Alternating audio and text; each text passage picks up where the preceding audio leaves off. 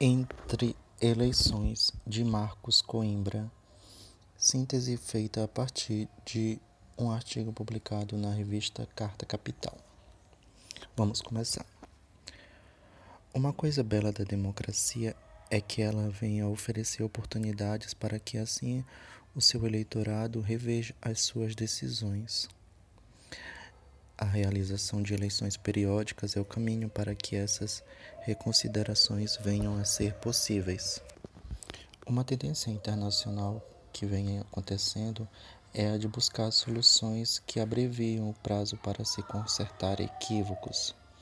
Muitos discutem a adoção de alguma forma de voto de referendo ou confirmação mediante qual os eleitores podem retirar o mandato concedido a alguém que os decepcione de maneira grave.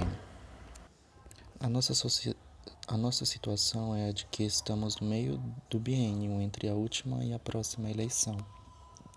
Daqui a um ano e meio, os eleitores que vão votar serão os mesmos, mas a eleição é outra. Suas decisões serão completamente dissociadas daquelas que tomaram em 2018 essa é a pergunta que se faz. E a resposta que se tem é de que não há respostas prontas para as perguntas desse tipo. A previsibilidade é de que as eleições municipais serão menos influenciadas pelo ambiente nacional, assim como as eleições gerais que antecedem e sucedem. Mas, né, em tempos de imprevisibilidade e conflito, o eleitorado tende a se utilizar das eleições locais para manifestar-se a respeito de questões nacionais. Tudo indica que as eleições de 2020 é, teremos um quadro de impopularidade e forte desgaste da imagem do governo. É meio que impossível calcular como estará a imagem do capitão daqui a 12 meses.